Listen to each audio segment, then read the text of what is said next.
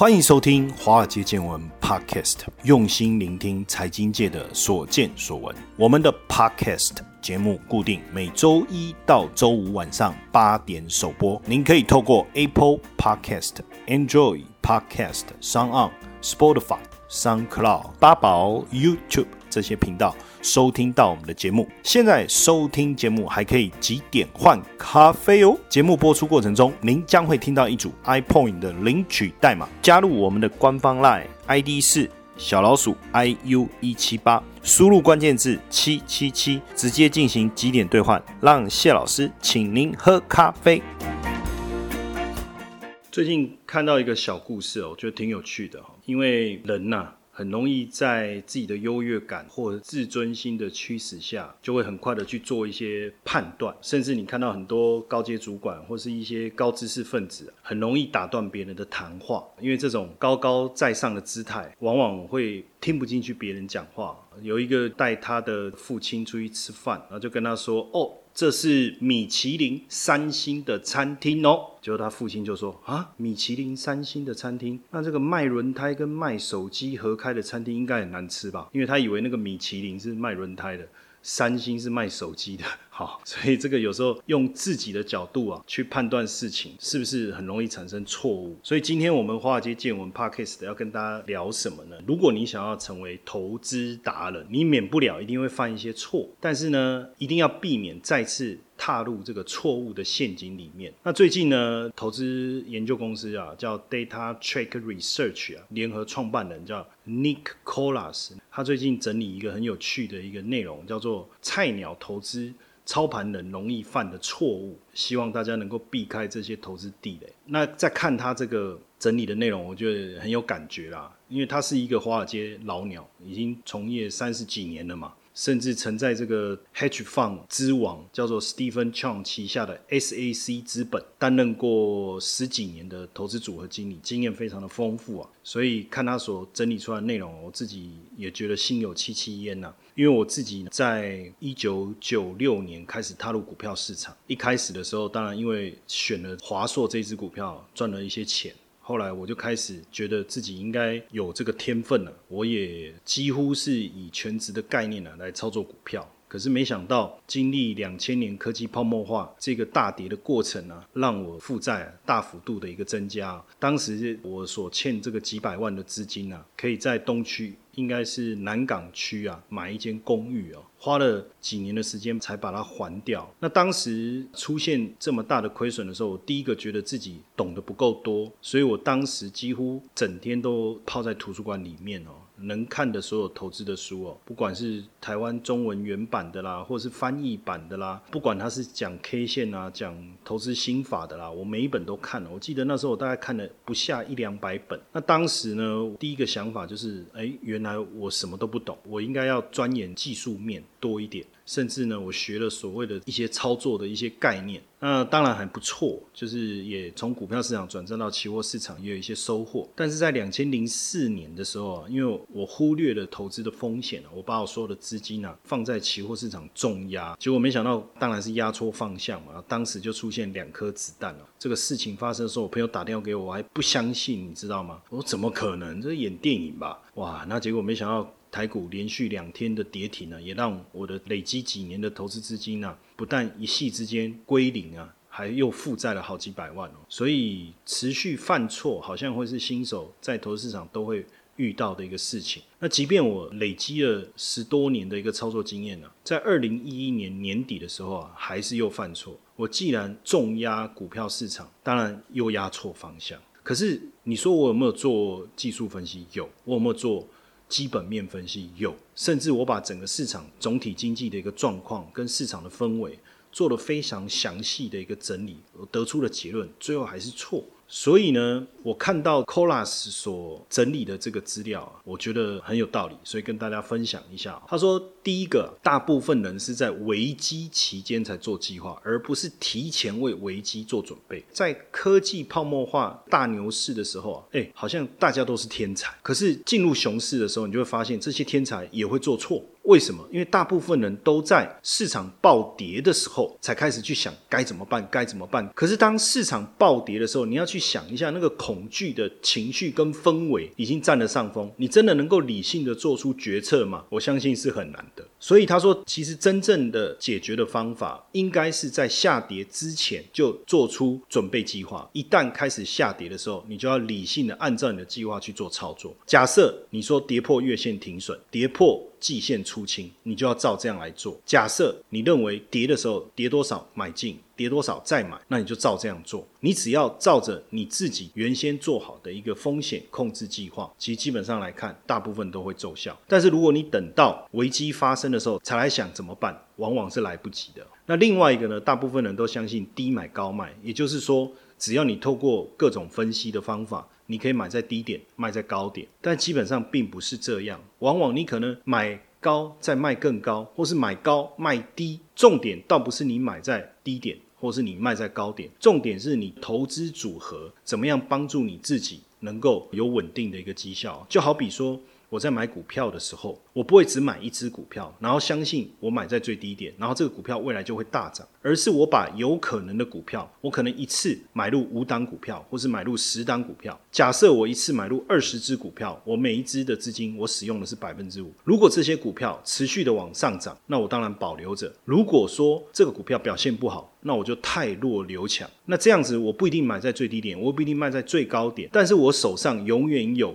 持续在上涨的股票，所以买低卖高对我来讲就不是重点。但是过去我在新手的时候，我也很迷信啊，我也觉得说一定有方法可以让我买在最低点，卖在最高点，这是一个错误。再来，普遍的菜鸟会认为说涨跌其实就是一个市场行为而已啊，干嘛花时间去研究这些东西呢？可是一个股票会涨或者是会跌，背后一定有原因嘛，把它的原因找出来，那这个理由是不是能够支持这个股票持续而且长期的上涨？是非常重要的。那再来，对于估值的部分，到底要不要过于相信？当然，因为我们过去做很多的理论研究，大部分高本一比的股票，长期来看它的表现并不理想；低本一比的股票，长期来看它比较能够创造一些异常报酬。当然，它也不是一个绝对的真理。也就是说，本一比低，你一定可以买；本一比高。你一定不能买，或是很多人是反而相信高本一笔，而不相信低本一笔。他的看法是说，其实当然每一个分析的方式一定有背后的道理，但是你不能只单用。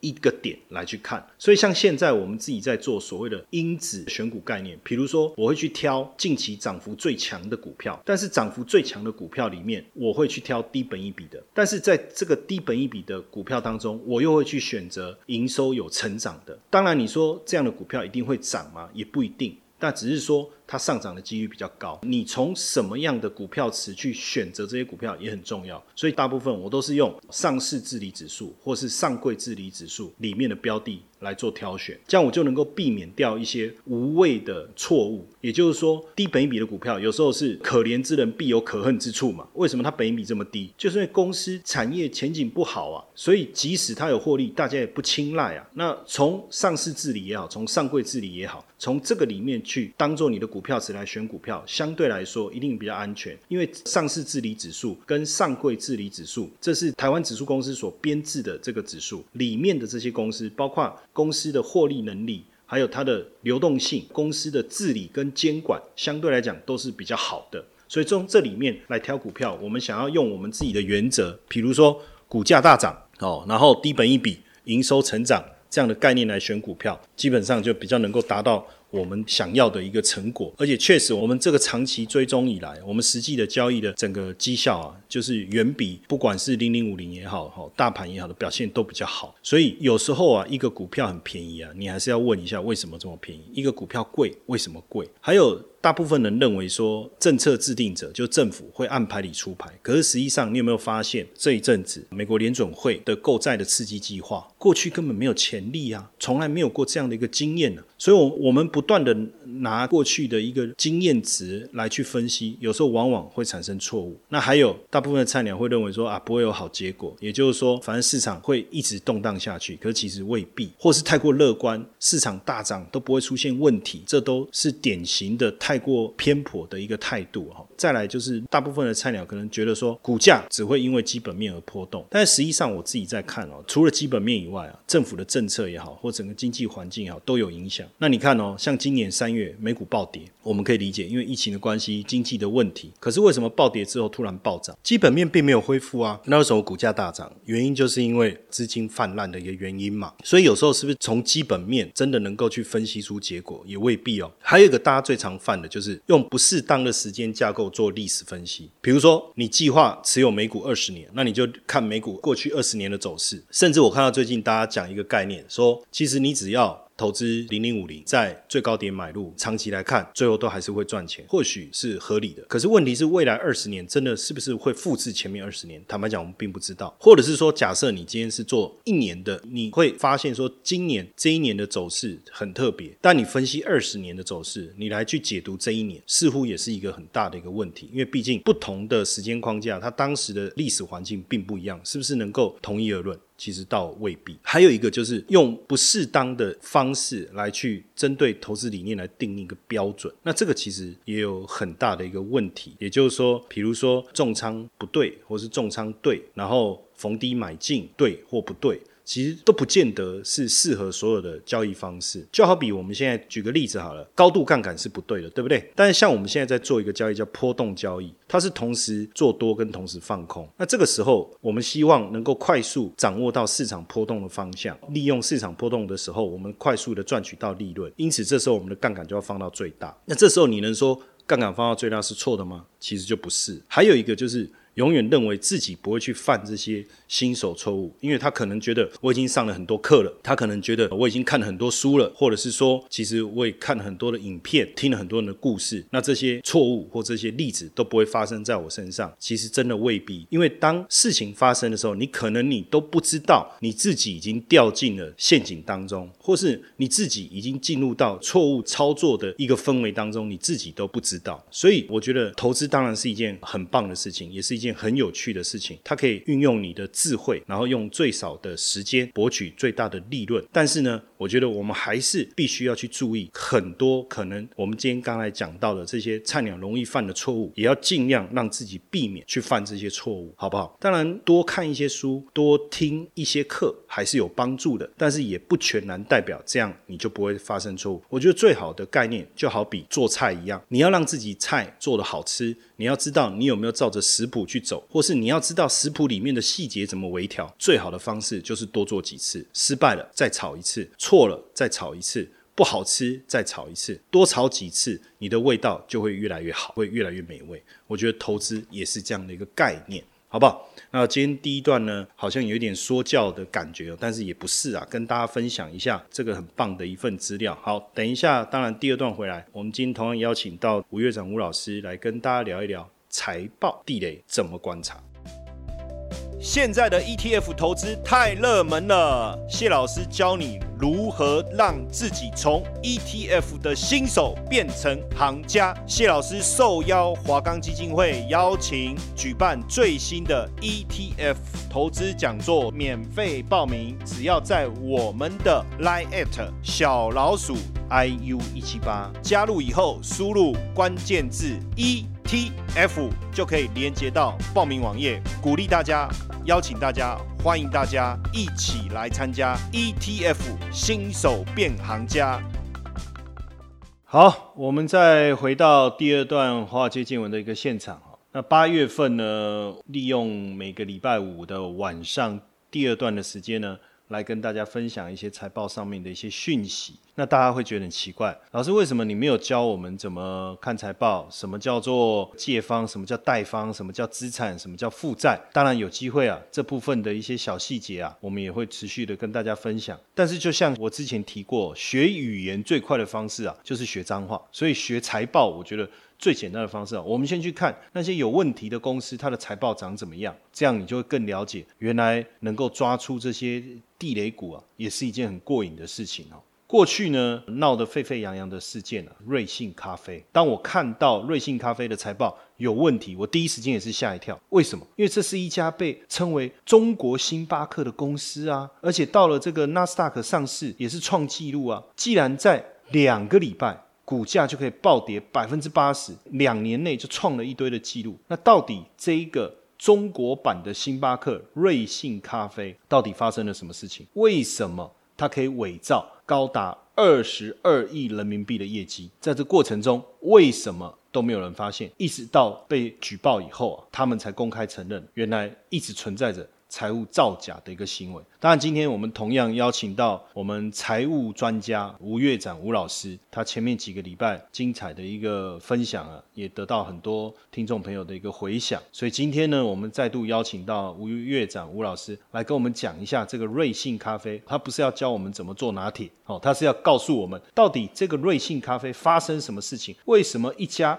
本来很有前景的公司，既然可以开盘？以后触发了五次熔断，两天跌到百分之八十，没多久就被停牌，因为瑞幸咖啡的高层面临了刑事调查跟集体诉讼，而且可能会遭遇投资人索赔超过一百亿美元这样的一个状态。所以我们也邀请吴月展吴老师，请他好好的来跟我们上一堂课，了解一下。我们把时间交给吴月展吴老师，好好的来跟我们讲解一下。是谢博士好，各位听众大家晚安。今天我们讲的这个瑞幸咖啡哦，其实在过去几年，真的很多朋友啊，包括我自己去大陆的可能商务拜访的时候哦，很多朋友都有提到说瑞幸咖啡。瑞幸咖啡是多厉害呢？其实它创下一个最快在纳斯达克上市的记录。它二零一七年才成立的，二零一七年十月开业之后呢，在十一月其实就找来啊。汤唯跟张震这两位都是华人非常著名的明星嘛，主打他的 slogan 就是这一杯谁不爱，一路大幅度的展店促销等等的。他从二零一八年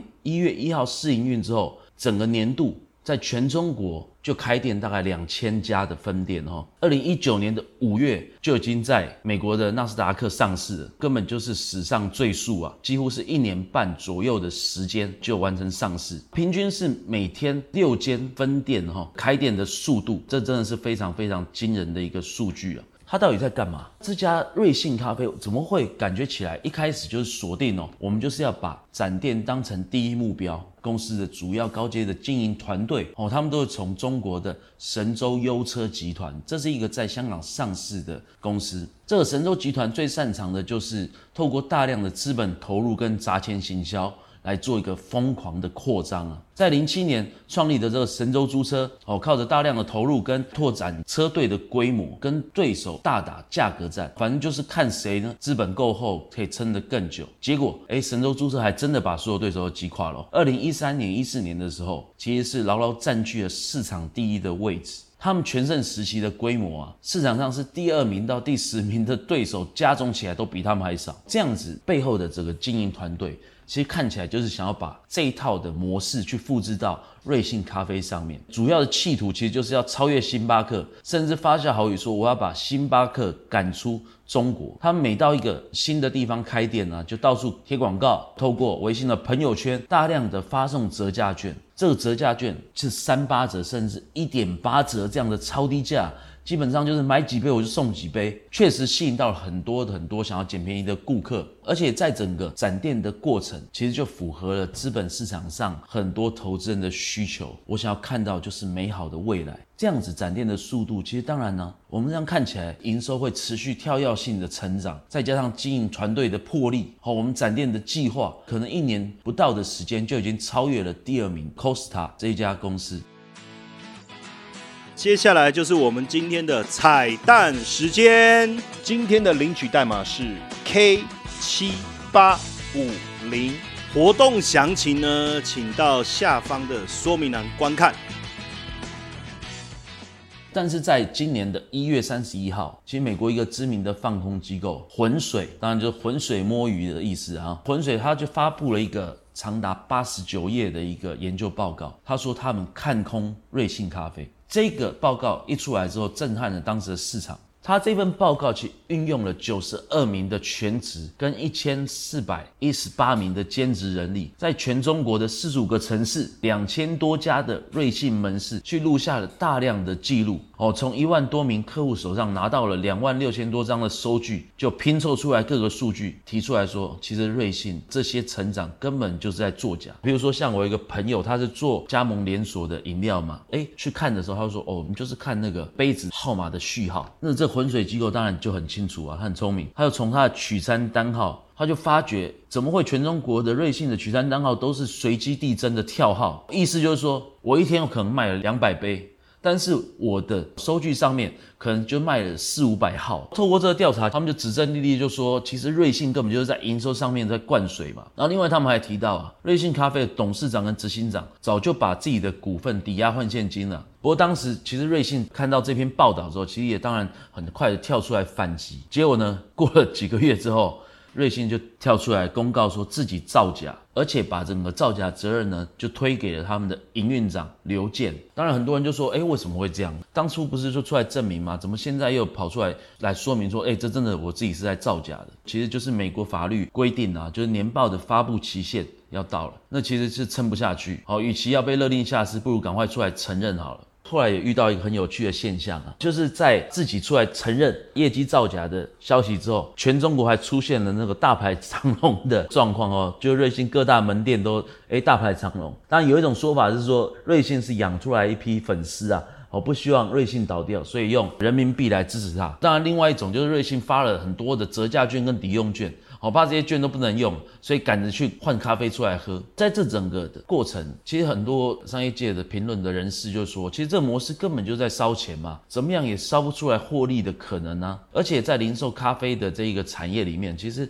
它的价格跟品质对于消费者都是相当敏感的，就很难透过行销的手段或价格战来创造长久的优势。不过相对。这整个市场来看，哈，瑞幸咖啡的事情其实就衍生了在纳斯达克上市，就是美国的投资人其实对中国概念股就会越来越不信任嘛。好，譬如说像爱奇艺，哦，也是被另外一个放空机构盯上，说他们的数据是有灌水。那其实像这种模式，以前我们早期在做生意的人都想说，哎，我们怎么样去？哎，卖产品来赚钱。大陆 在这几年哦，整个资本市场发达了之后，很多的经营者的思维就改变了。他其实我不是要靠卖产品或服务来赚钱，而是透过资本市场的运作。譬如说，我们讲几个状况好了。二零一八年的七月十一号的时候，其实瑞信就完成了 A 轮哦，两亿美元的融资。投完哈，这个融资进来之后，它整个估值大概是到了十亿的美元。然后另外到了十一月的时候，全中国展店到了一千四百家，他们就自己说，哎，我的估值已经达到了二十亿，仅仅四个月就已经翻倍了。然后后面当然也有很多的行销活动啊等等的。到了二零一九年的四月，居然瑞幸引进星巴克的第二大股东哦，就是很知名的贝莱德，中国的翻译叫黑石啊，英文就叫 Black Rock。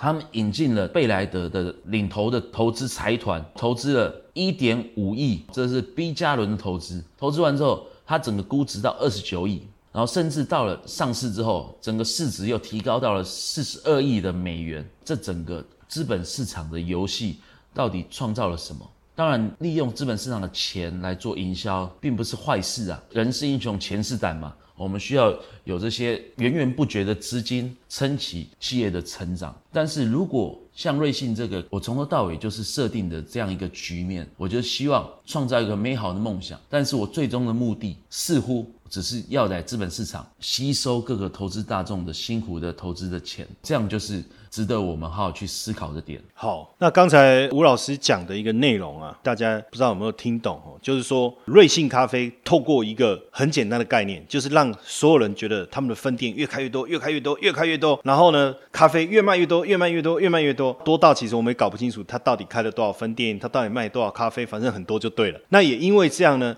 好像全大陆就只有瑞幸咖啡的咖啡可以喝，所以大家觉得哇，疯狂的投资它，也让它的估值不断的提高，不断的提高，不断的提高。等到估值大量提高以后，上市，他们就到资本市场圈钱。你会发现这几年很多。大陆的企业啊，玩的都是这样的一个游戏哦，所以未来我们在投资上市公司的股票的时候，不论是美国也好、台湾也好、大陆也好、香港也好，我相信我们还是要回归到本质啊。它的本质是什么？不是梦，也不是它所创造的营收，而是它的本质应该还是回到脚踏实地的获利，不然。就像浑水机构讲，奇怪，我怎么算也算不出这家公司可以赚这么多钱呢？还好有像浑水机构这样的一个企业，或是这样的一个研究调查公司，愿意花这么多的人力心力啊，去帮我们找出问题点。既然有公司抽号码牌是随机跳号。而且它的跳是数字就越跳越大，只卖两百杯号码可以跳到五百号，那你应该是两百杯的营收没有？它用的是销售几个号码达到最高那个数字来去计算它的营收，那这摆明了一开始就是要来诈骗嘛！哦，说说穿了就是这样哦，所以未来我们在投资股票市场啊，其实像这种。猫腻，我相信会越来越多。像这种奇奇怪怪的例子，瑞幸不会是第一件，也不是最后一件。所以在投资上，我们还是要相当相当的小心。OK，那当然，今天我们也非常感谢吴院长吴老师分享的瑞幸咖啡这个故事。未来我们也希望有机会啊。持续的找这个吴老师来跟大家做一些分享，看有更多精彩跟这种，因为其实地雷股还蛮多的哦，财报作假的也还是很多，还有很多的故事值得分享，值得我们来学习。那今天晚上感谢大家的一个收听，我们就到这边，下个礼拜一晚上再跟大家好好的分享投资市场的最新讯息。谢谢大家收听，晚安。